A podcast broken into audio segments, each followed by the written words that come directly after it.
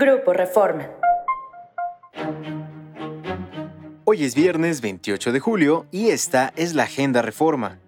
Negocios. La actual situación de Pemex podría poner en riesgo las finanzas públicas del país que ya afrontan otras presiones y en el mediano plazo afectaría incluso la calificación crediticia de México, alertaron expertos.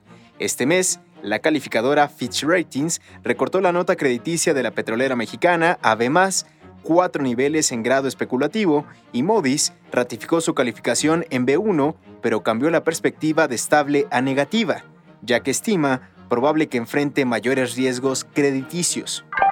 Nacional. Tras un amparo concedido a padres de familia, los libros de texto gratuitos para el ciclo 2023-2024, que ya habían distribuido en escuelas de León, en Guanajuato, están siendo retirados de los planteles.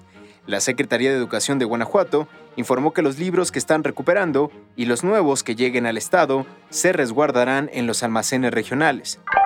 El INEGI reveló que tuvo que pagar a miembros de la delincuencia organizada para poder entrar a las comunidades que tienen bajo su control a realizar sus censos económicos y agropecuarios.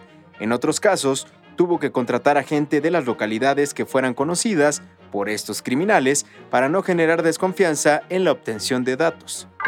Internacional. Los principales cárteles del narcotráfico en México, el cártel de Sinaloa y el cártel Jalisco Nueva Generación, tienen más de 44.000 elementos en más de 100 países alrededor del mundo, según estimaciones de la DEA. En su comparecencia en el Capitolio, la jefa de la DEA, Ann Milgram, aseguró que el de Sinaloa tiene más de 26.000 miembros, asociados, facilitadores e intermediarios alrededor del mundo. Síguenos en reforma.com, elnorte.com y mural.com.mx.